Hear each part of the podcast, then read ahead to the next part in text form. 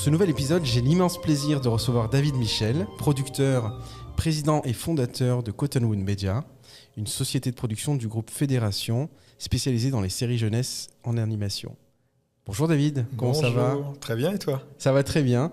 Alors Netflix, Hulu, HBO Max, vos programmes plaisent aux géants du streaming. Et ça, c'est étonnant. C'est quoi le secret pour vendre aux Américains quand on est un producteur français? Je pense que le secret, c'est de faire euh, ce qu'on aime. Euh, il y a de très très bonnes boîtes euh, françaises, et vous avez dû les interviewer, qui font des magnifiques programmes, qui culturellement sont très très français. Et, ça marche bien. Il y, a plein d'exemples de ça. nous, notre goût, donc mes associés et moi, c'est les programmes nord-américains. On aime ça, on les a regardés quand on était enfant et c'est pour ça qu'on développe et on produit ce type de programme aussi. Donc voilà, le secret, c'est que c'est ce qui nous intéressait. Et euh, on a été un peu fou, on les a présentés, on, donc on allait pas mal de fois à Los Angeles sur les marchés. Et puis, euh, et puis ça a fonctionné. Voilà. Donc c'est comme ça qu'on est arrivé. Et c'est pas, pas anodin ce que vous dites, parce qu'une des créations sur lesquelles vous étiez initialement, c'était Totally Spice. Ouais. Euh, qu'on va voir en, photo là. Donc Totally Spice, même moi qui étais un jeune garçon, je regardais. Ouais. Donc c'était vraiment un truc hyper divertissant. Hum. Euh, il y avait beaucoup d'action. Euh, on, s'amusait assez bien dans ce truc-là. Ouais. Et, en fait, ça c'est dans une précédente aventure entrepreneuriale. Hein, c'était marathon. En fait, oui, ça l'est devenu. C'est-à-dire que marathon, c'était mon premier, euh, c'était mon deuxième job.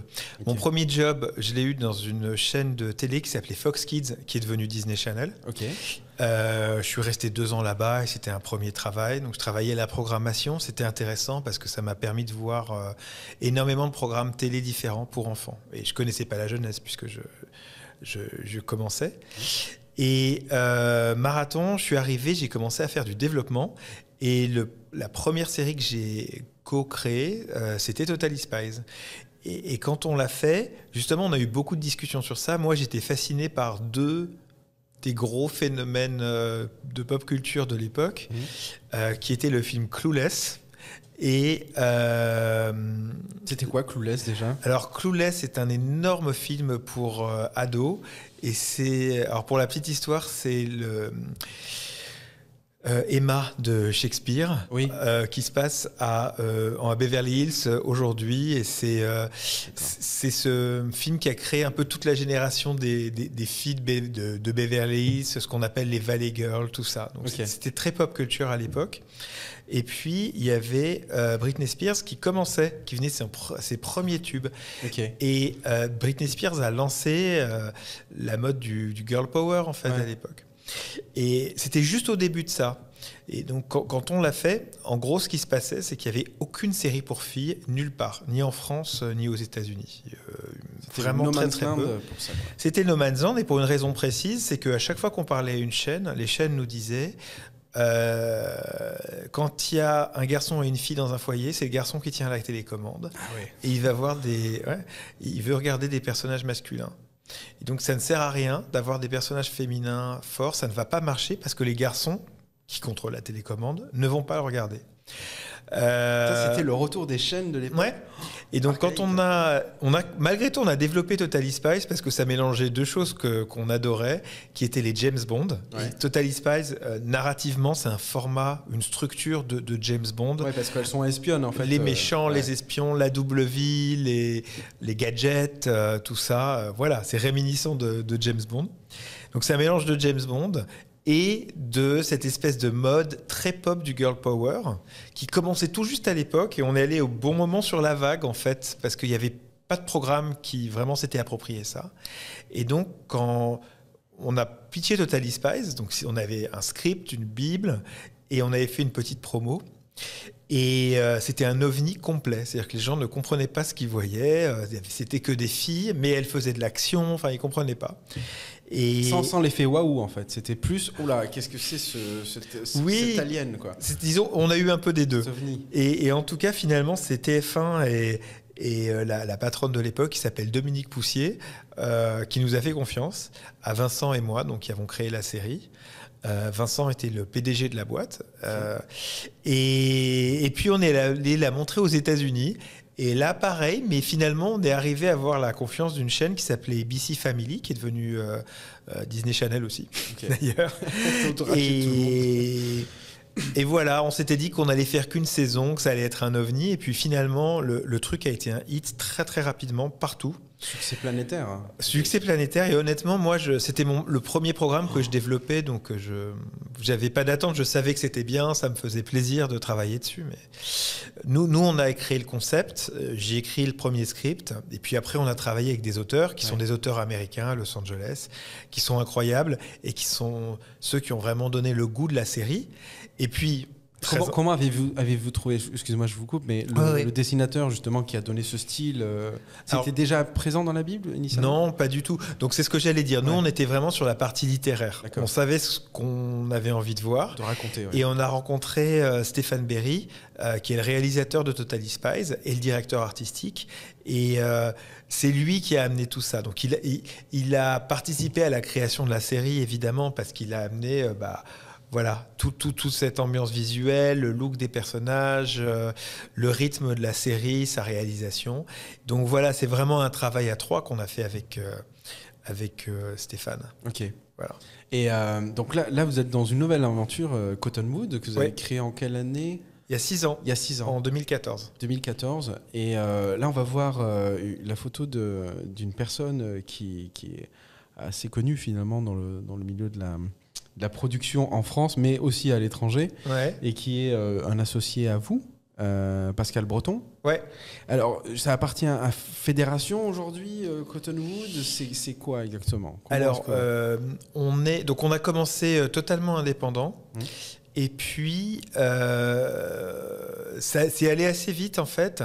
Et on avait envie avec mes deux associés, Zoé et Cécile, avec qui, on a, qui on a créé Cottonwood, on avait envie vraiment de se se concentrer sur les programmes, le créatif, et on n'avait pas envie de se faire ralentir par tout ce qui était euh, back-office, euh, finance, financement, qui sont des choses très très lourdes et difficiles à faire. Et donc, on, s'est dit, c'est le moment de se rapprocher de, quelqu'un. Et à cette époque, donc euh, Pascal, je le connaissais depuis longtemps, puisque c'était le patron de Marathon. Oui, à l'époque de Marathon. où on a fait Total Vraiment, avec Olivier Brémond et Vincent Chalvon. D'accord. Et donc Pascal, lui, avait commencé un an et demi plus tôt fédération. Et à l'époque, c'était pas encore un groupe, c'était une société qui faisait un très gros programme, qui est le Bureau des légendes, et qui allait faire euh, Marseille, qui était le premier Netflix original euh, français. Et on se connaissait très bien. Et, Pascal... Euh, Pascal, en fait, nous a proposé de venir en nous disant Moi, j'essaie de monter un, nouveau modèle de boîte, d'où le nom Fédération, mmh. euh, où il y a des entités de production qui sont très indépendantes. Et puis, en même temps, on a la force de mettre en commun euh, la finance, tout ça. Et c'était quelque chose qu'il voulait faire, mais ça n'existait pas encore. Et on a, on a essayé. Et, son rêve s'est réalisé. Aujourd'hui, dans, Fédération, il y a une quinzaine de sociétés. On est la seule société jeunesse pour l'instant. Mmh. Euh, on a des sociétés un peu partout dans le monde. On a euh, une société qui s'appelle Fabula, qui fait la société Baby, la, la série Baby sur Netflix, que vous connaissez peut-être, qui, est super. On, a, on vient d'ouvrir une boîte en, Italie avec des très, gros, euh, des très gros producteurs. On a une boîte à Los Angeles, euh, en Allemagne, au Canada. Et, donc voilà, donc on a un peu tous les avantages d'être dans un groupe, c'est-à-dire la, solidité financière. Parce que quand vous faites un, nouveau programme, et je ne sais pas si on parlera de nos, programmes. Bien sûr, on va en parler. À, chaque fois que vous lancez un nouveau programme, vous, vous le développez, vous le pitchez aux chaînes, et puis il y a un moment où il faut débloquer de la trésorerie pour le produire. Et tout d'un coup, vous avez besoin de 300 000, 500 000 et puis 1 million, 1 million 5 euh, par trimestre. Et puis euh, ça augmente, ça ne fait qu'augmenter. Et donc cette trésorerie, alors il y a des mécanismes qui existent en France pour financer les boîtes, mm. mais malgré tout, si on avait été totalement indépendant, on, les aurait fait ces programmes, mais on aurait mis 5 ans à les faire euh, au lieu de 2. D'accord. Donc c'est vraiment compresser le temps en fait grâce à ça a compressé le temps, solidité financière. Exactement. Dû à une structure de groupe en fait. Ouais, on a compressé le temps et ça nous permet aussi de développer plus de choses et d'être plus ambitieux parce que donc je ne sais pas si on va parler, on parle pas fiction ici, c'est ça? Si, mais on va en parler un petit peu. Non, on va on va commencer par Holly and Moon. Holly and Moon. Ouais, donc ça c'est c'est euh, une adaptation. Hein, c'est trois livres qui ont été écrits par une auteure qui s'appelle une auteure américaine. Ouais. Diane Credensor, si j'ai bien mentionné son nom. C'est ça. Que vous aviez optionné à l'époque, en fait. Ouais.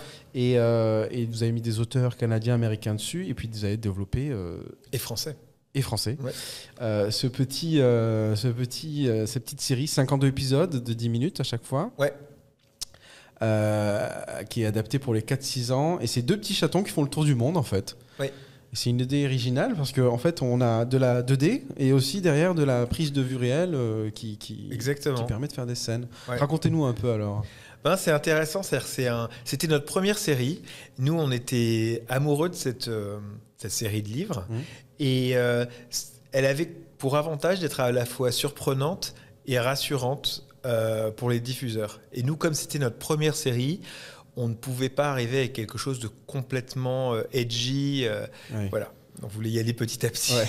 fallait un truc qui soit, euh, qui soit bien packagé. Parce voilà. en fait. et, mais, et puis vraiment, on adorait ça. Et, en gros, ce qu'il y a de rassurant dans Holly and Moon, c'est que c'est une série préscolaire. Euh, donc c'est un environnement assez connu. C'est euh, sur l'amitié, sur ce qu'on appelle en anglais les social skills, tout ça. Et puis innovante parce que visuellement, ce que vous voyez là, qu'il y avait déjà dans les livres, c'est-à-dire ce mélange euh, de décors photoréalistes et d'animation. Euh, réussi. Bah, c'est différent. On est arrivé à le faire passer du livre au euh, à, l'écran. Ouais. Et et voilà, c'était différent. On va regarder là un petit extrait. Tu as déjà vu un nounours aussi mignon s'appelle Mishka. Écoute ça. Super. Et il fait quoi d'autre? Oh Il sait pleurer, mouiller sa couche et même faire des rototos. Mishka a faim. Mishka a faim. Je fais quoi maintenant? Il y a un bouton pour l'arrêter? Non, il n'y en a pas. Mishka est un jouet interactif. Il faut s'occuper de lui comme si c'était un vrai bébé. Mishka a... Tu ne le trouves pas adorable? Oh si, surtout depuis qu'il s'est arrêté de crier. Attends, c'est quoi ça? Une étiquette? Je m'appelle Mishka. J'habite à Bon voilà, un petit extrait euh, euh, trop mignon. Ça me, ça me fait penser aux nuits que je suis en train de passer avec mon petit. Ah oui. Euh, effectivement. Mais c'est top. C'est hyper agréable. Ils ont l'air trop sympas. Ils ont l'air curieux. Et alors là, on voit pas trop le côté photoréaliste parce que c'est dans les débuts d'épisode. Mais, si, le sofa. Si vous regardez, voilà, il y a le sofa, le tapis, le, le parquet. Mm. Et puis euh, après, quand on va à l'extérieur, c'est les monuments, des choses comme ça. Et, et, donc c'était intéressant. C'était un travail, un travail d'adaptation graphique vraiment intéressant. Et, c'est quoi les budgets euh, d'une série de ce type-là? Alors, Holly and Moon, de mémoire, hein, donc je suis. Alors, je vous ai dit que j'avais deux associés. Donc, j'ai une associée qui s'appelle Zoé Carrera, qui est une euh, personne très très forte, une très grosse pointure euh, sur tout ce qui est créatif, animation, euh, studio, direction artistique. Et mon autre associé s'appelle Cécile Loritano et sa spécialité, c'est le business, le business affaires. D'accord. Et il y a une raison à cela. c'est que je n'ai aucune mémoire des chiffres. Donc je vais vous donner, je vais vous donner des chiffres, mais vraiment euh, très, très, très larges. De, mémoire Holly Moon, on est sur un budget à euh, autour de 6 millions et demi, je pense, pour 52 euh, fois 11 minutes. Donc c'est un budget de série 2D. Aujourd'hui, bah, je crois que vous avez parlé à Guillaume Eloin, donc des séries 3D, les budgets sont plutôt entre 8 et 10. mais voilà, donc c'était notre première série et on s'est dit, faisons quelque chose qui ne soit pas hors de prix à financer et à animer et qui en même temps soit un peu différent. Donc c'était le, voilà, c'était le programme idéal pour nous. Et donc du coup, euh, depuis, c'est, plutôt une, enfin, c'est, une valeur catalogue. Vous réussissez à le vendre à, d'autres chaînes. Et, euh, ouais. Ok. C'est intéressant. En fait, si vous regardez les, les programmes télé, et euh, dis-moi si je rentre trop dans les détails. Non, non, non, mais justement, on est là pour ça. Hein. En gros, il y a trois types de programmes. Quand, on fait un programme, il peut rentrer dans trois catégories et on ne sait jamais vraiment laquelle jusqu'à que ça, ça arrive à l'antenne. Il y a la première catégorie où ça devient hit. Et ça, ça arrive une fois sur euh, mille. Mmh. C'est imprévisible. Euh, c'est imprévisible parce que ça tient pas seulement au programme, mais aussi au diffuseur, à l'endroit où c'est diffusé, à quelle heure, est-ce que le public l'a trouvé? Quelle était la concurrence en face, enfin, on ne peut pas prévoir. La deuxième catégorie, c'est la catégorie des qu'on vise, hein, euh, des, des bons succès. euh, qui font pas mal à l'antenne et qui ont une valeur catalogue, donc une valeur de revente assez longue et assez internationale. La troisième catégorie, c'est les flops. Ouais. Et euh, Il en existe aussi. oh, il y en a et on ne sait jamais. Moi, j'ai fait des flops dans mon passé et, et donc c'est ce que je vous expliquais. On, on ne sait jamais ce qui va être un hit, un succès moyen ou un flop jusqu'à que ça passe à l'antenne. C'est ce qu'on appelle l'industrie du prototype, en fait. Exactement, Ouais, c'est l'industrie du prototype et alors. Je, parle, je pars quand même de la supposition que voilà, on parle de gens qui aiment ce qu'ils font, Oui. qui sont vraiment investis. Nous, c'est notre cas, être un- investi à 100% dans le programme. Eh bien, même quand c'est ça, on ne sait pas si on va être en catégorie 1, 2, 3. Et parfois, on peut être en catégorie 3 et repasser en catégorie 1. Oui. C'est-à-dire que j'ai vécu des, des exemples de séries qui commençaient un peu comme des flops d'audience, qui ne donnaient rien, et puis qui tout d'un coup partaient comme une fusée dans un territoire. Et ça motivait les autres territoires pour mieux le programmer. Et puis voilà. Donc c'est, faut être très très très euh, Humble. humble. Ouais. Tout à fait, Voilà. je vois tout à fait. Euh, dans d'autres euh, créations que vous avez, il y a Squish. Euh, ça, c'est- une série de romans graphiques pour les 6-11 ans Oui. qui avait été écrite par Jennifer et Mathieu Holm. Mhm. C'est ça. Et la série raconte la vie du- d'un microbe, en fait, d'une amibe, D'une amie, ouais. ouais, qui, qui cherche à survivre dans le monde sans pitié. Euh, des organismes unicellulaires. Mais c'est trop marrant parce qu'on est vraiment dans un monde complètement différent, mais qui fait écho énormément avec notre monde actuel, avec euh, l'histoire du virus, du coronavirus. Et, et ça, c'est euh, un- une adaptation? Oui. Parce qu'il y avait un succès déjà, je crois, de 250 000 exemplaires de, des- bouquins. Exactement. Et en fait, juste pour vous remettre en, en termes d'histoire de, de société entrepreneuriale, donc quand on a commencé la société, on avait envie de commencer vite. Or, quand on fait une création originale, on aime ça beaucoup, ça prend plus de temps que d'adapter des bouquins, puisque euh, des bouquins, le style graphique est là, la narration est là, donc Le il y a là, évidemment un travail d'adaptation, mais ça permet de lancer plus rapidement une société. Donc c'est pour ça que nos deux premiers euh, projets, qui sont devenus nos programmes, étaient Holly and Moon et Squish. La différence entre Squish et Holly and Moon, c'est que là où Holly and Moon a quelque chose de rassurant, Squish est complètement foufou. Et euh, très honnêtement, c'est un, un coup de cœur énorme qu'on a eu pour tout, pour le style graphique, les histoires. Et on s'est dit, euh, il faut que cette série existe. Et Donc vous êtes allé voir l'éditeur en fait pour aller a- optionner, acheter les droits de- auprès des auteurs. Auprès Donc des les auteurs sont des stars euh, aux États-Unis. C'est-à-dire qu'ils ont fait énormément de, de bouquins pour enfants qui sont des gros best-sellers, qui sont adaptés au cinéma, euh, pour les plateformes. Euh, mais on s'est très bien entendu, on, a bien euh, cliqué. Et puis personne voulait leur prendre Squish parce que les gens trouvaient ça trop edgy, Ouais. Et, euh, et voilà, donc on en est super fiers. La série euh, vient de commencer sur. euh, alors, elle est en première fenêtre sur Canal J. Et puis surtout, elle va passer sur Gulli à partir de la rentrée de janvier. Et puis, on vient de la vendre à HBO Max. Ouais, c'est ça. Donc Donc, on- euh, c'est ouais. top ça. Donc ça, il y a un travail aussi d'adaptation au, au territoire avec euh, des voix, euh, tout un casting de voix, où c'est eux qui s'en chargent. en fait, HBO. nous, on a fait la série, on l'a produit en français et en anglais. D'accord. Et quand on l'a produit en anglais, on, on sait à quel endroit elle pourrait aller. Au départ, on pensait qu'elle irait sur Cartoon Network, Ouais. euh, parce que c'est un style Cartoon Network. Et puis, euh, en fait, ils n'en ont pas voulu. Et puis, juste après, ils ont lancé HBO Max, qui est aussi dans cet esprit Warner, Mhm. euh, et qui, qui cherchait du contenu. Et voilà, on s'est retrouvé comme ça. Ouais, c'est un peu le style euh, lapstick. euh, Slapstick. slapstick. Ouais. ouais. Slapstick, ça veut dire quoi exactement? Slapstick, c'est quand on glisse sur une peau de banane ou on se prend une porte dans la figure. Ouais. voilà. C'est la farce un peu La simple, farce. mais très marrante à, à regarder, quoi. Très Ouais, divertissante. le côté euh, ah les vieux films quoi. euh, Charlie Charlie, Cha- Cha- Cha- Chaplin. ouais, voilà, ça c'est du slapstick. Ok. ouais. Euh, donc HBO Max, comment ça se passe? C'est des négociations qui sont longues. Bah, on leur a vendu. C'est-à-dire que on a, comme vous avez dû le voir, donc il y a, en gros, il y a trois phases dans l'histoire d'un programme. Il y a le développement. Mhm. Donc là, c'est le risque que prend le producteur euh, d'acheter euh, des droits, de faire les premiers dessins, de faire une promo, de faire euh, des scripts pilotes. Donc ça, c'est la première phase. La deuxième phase, une fois qu'on a terminé tout ça, c'est le préfinancement. Donc, euh, donc je vais aller euh, pitcher avec tous ces éléments que j'ai créés, avec mon risque de producteur. Je vais aller le pitcher aux chaînes et voir qui a intérêt pour le financer. Sur Squish, on a eu Gulli et Canal J qui ont préfinancé. D'accord.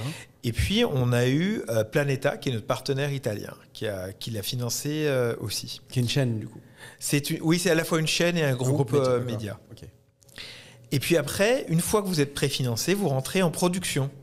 Et donc, pendant cette phase, vous n'avez plus besoin de préfinancement, puisque vous êtes préfinancé. et la production dure une heure et demie, euh, une heure, un an et demi. Une heure et demie, ça serait top. Donc pendant un an et demi, Ouais. en gros, vous ne pensez plus vraiment à ces questions de vente. Et puis là, les premiers épisodes sortent. Mhm. Et quand ils sortent, votre équipe de vente, donc nous, on est vendu par la filiale euh, distribution de Fédération, qui s'appelle Fédération Kids and Family. Euh, donc cette filiale eh ben, va voir tous les acheteurs, leur dire, bah voilà, regardez, le dessin animé, il est produit. Euh, Il existe, Il quoi. existe. Il y a des épisodes. Parce qu'évidemment, il y a beaucoup plus de gens qui, qui achètent une fois que le truc existe Bah oui. que quand c'est sur dossier, sur Bah oui, papier. parce que c'est une prise de risque. Et donc HBO, ils ont acheté à ce moment-là. Donc on avait déjà produit le truc en anglais et en français, Squish, et, et donc ils l'ont vraiment vu sur épisode. Ils ont regardé des épisodes, ils ont aimé, ils l'ont acheté. Et vous, en tant que producteur, c'est à ce moment-là que c'est intéressant. C'est que c'est déjà produit, le produit est là, et en fait, c'est plus simple. Enfin, ça vous fait même des entrées d'argent euh, directes, euh, quasiment. Oui, en fait, il y a deux. euh, Puis il faut soustraire à ça, évidemment, les, les dépenses en sales, euh, les dépenses en promotion. Mais, ouais. mais effectivement, c'est intéressant d'avoir ce- cette idée catalogue, en fait. Est-ce que vous voulez que je rentre un peu dans le Avant, ça, ces trucs de vente on va regarder un petit peu euh, Oui, Squish. ça sera, ça mieux rigolo. que l'histoire de la vente depuis Non, C'est intéressant quand même. C'est quand même intéressant.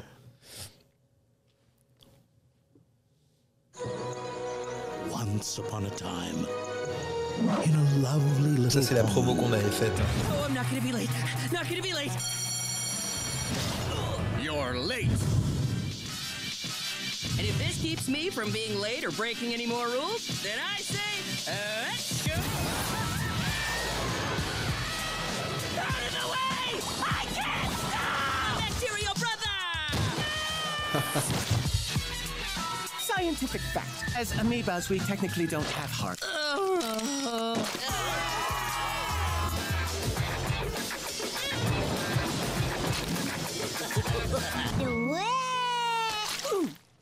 Voilà, ça, c'est du slapstick. Ouais. non, mais typiquement, non, mais c'est. Je me prends la porte. Ce qui, est, ce qui est génial, c'est qu'effectivement, ça aurait pu aller sur Cartoon Network, quoi. Oui. C'était un bon. euh, Et en fait, c'était un peu trop jeune pour eux parce qu'aujourd'hui, Cartoon Network aux États-Unis, euh, ils ont du slapstick, mais ils ont vieilli leur cible. Donc, ils sont sur des choses plus. euh, un peu plus agressives en termes de narration. Voilà. Et c'est pour ça que. Squish était un petit peu trop doux pour eux, et donc ils l'ont pas pris. Et les plateformes, est-ce qu'elles ouvrent euh, les chakras finalement sur les programmes? Elles sont. bah oui. Ouais. Heureusement, parce qu'on a beaucoup de fermetures de chakras en ce moment du côté des, des chaînes historiques. Ouais. Euh, en gros, il y a eu une période jusqu'à l'année dernière où les plateformes commandaient, donc c'était des nouveaux clients, et puis les chaînes historiques, les chaînes câbles continuaient de commander, donc ça faisait un surplus de demandes, en gros, ça faisait comme ça. Euh, et puis là, on commence vraiment à voir euh, bah voilà, ce, ce passage euh, au non linéaire, et donc euh, les, et qui a été beaucoup accéléré avec le Covid. Donc là, par exemple, on sait qu'à partir du 1er janvier, la plupart des chaînes privées euh, vont commander 20% de programmes en moins, 20 à 30% en valeur, parce qu'ils ont eu 20 à 30% de moins en De publicité. recettes publicitaires, ouais. Et, et je, voilà, je pense que ça va peut-être un peu remonter, mais tendanciellement, euh, voilà, il y a un transfert de valeur vers, euh, vers les plateformes.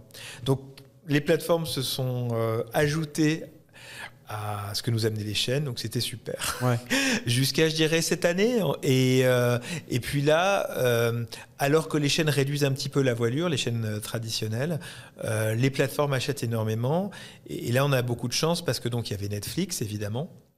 Et depuis cette année, il y a de gros nouveaux entrants Euh, Il y a- Il y a Apple, il y a HBO HBO Max, Max, Il y a Peacock aux États-Unis. il y a Peacock, il y a alors j'ai pas cité Amazon qui était là avec Netflix depuis le début. Ils font pas trop d'animation à Amazon. Ils vont Si, peut-être ils retourner. achètent Ouais. beaucoup en fait d'animation. D'accord. Mais, euh, mais effectivement, ils font pas trop de communication autour de ça. Mhm. Et euh, donc, euh, oui, les, les plateformes sont là. On, on a de la chance qu'ils soient là. Et c'est très intéressant de travailler avec eux parce que ça change complètement le, le type de programme qu'on fait en fait.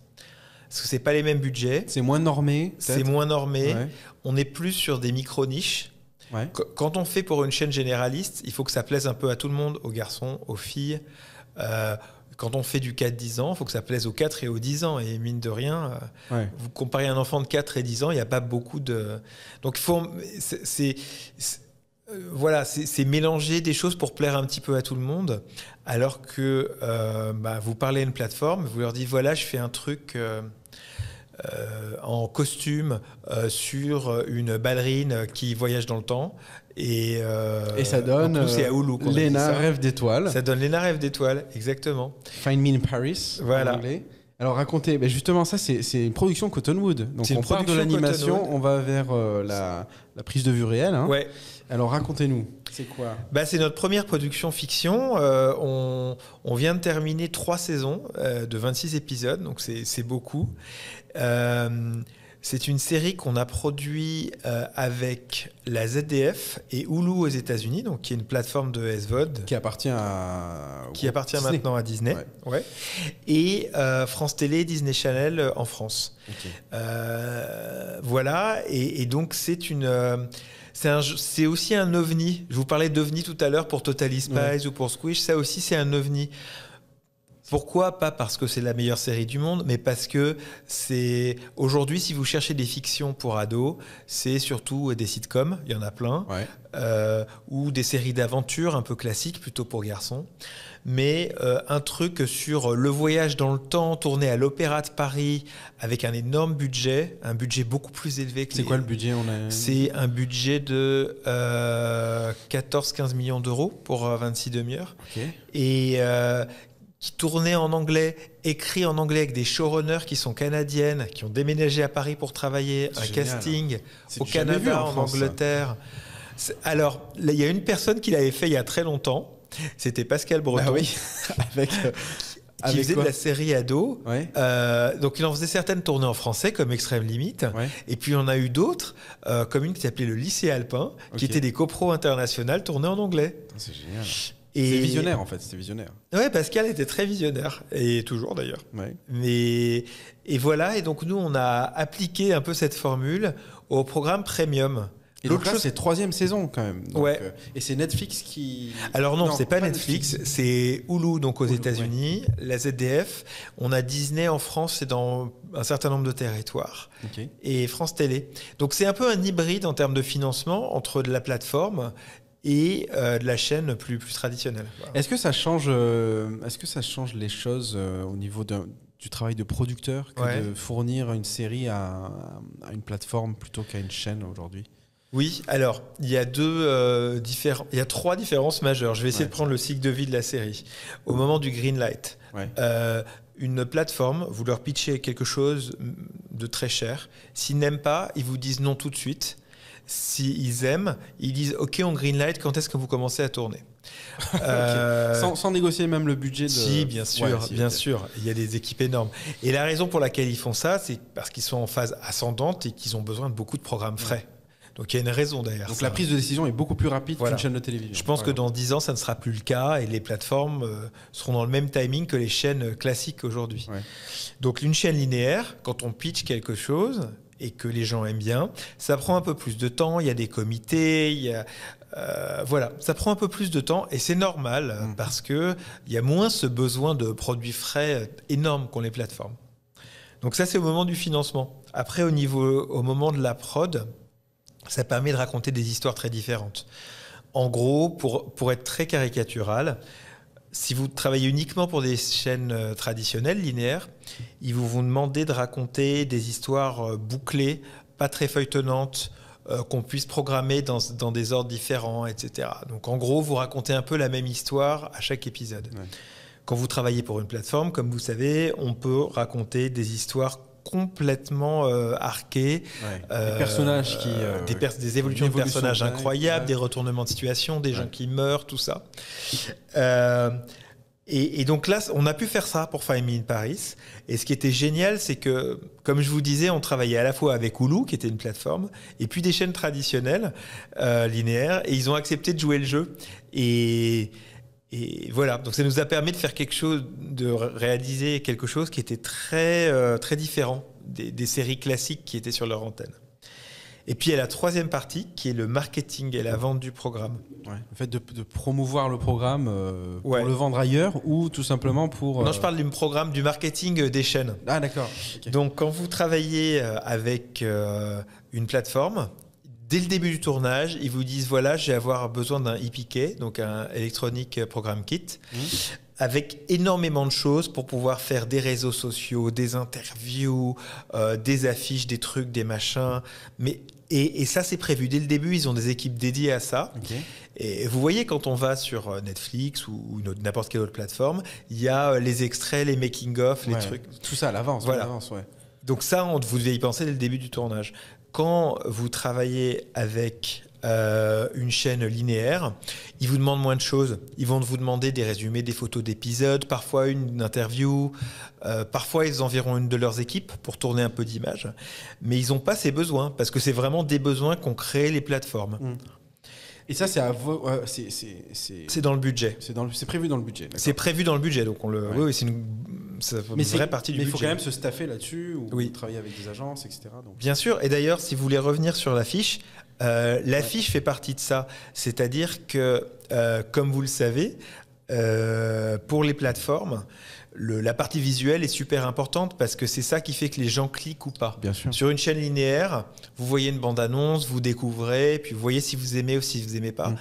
Moi, je connais très bien. Dans une autre vie, je faisais ce type d'algorithme euh, Ouais. qui, qui présente justement euh, les, les vignettes des vidéos en Voilà. fonction euh, des, de l'heure de la journée, mais aussi du contexte, de l'intérêt de la personne, etc. son profil. Et, et donc là, on sait en gros qu'on a une seconde pour convaincre. Ouais. Et, et donc typiquement, nous, jusqu'à présent, nos affiches de programme, on les faisait avec des, de très très bons graphistes, euh, mais des graphistes quand même. Et là, pour Find Me in Paris, on a été obligé de passer par une agence qui nous a fait vraiment tout cet IPK, tout ce matériel, euh, voilà, pour donner le plus de chances possible au programme euh, à- Ok. au lancement.